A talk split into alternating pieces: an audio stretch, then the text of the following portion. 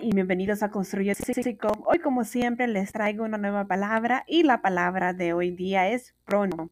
¿Qué es prono? Bueno, procede del latín de la palabra pronus y esa palabra prono significa muy inclinado a algo, como también algo que está echado sobre el vientre. Es una palabra llana, la cual no se acentúa en la penúltima sílaba debido a que termina en vocal. Bueno, espero que les haya gustado y que puedan utilizar esta palabra prono en su vocabulario habitual o lo pueden reconocer cuando lo vean por allí. Continúen aquí y construye tu léxico. Feliz tarde.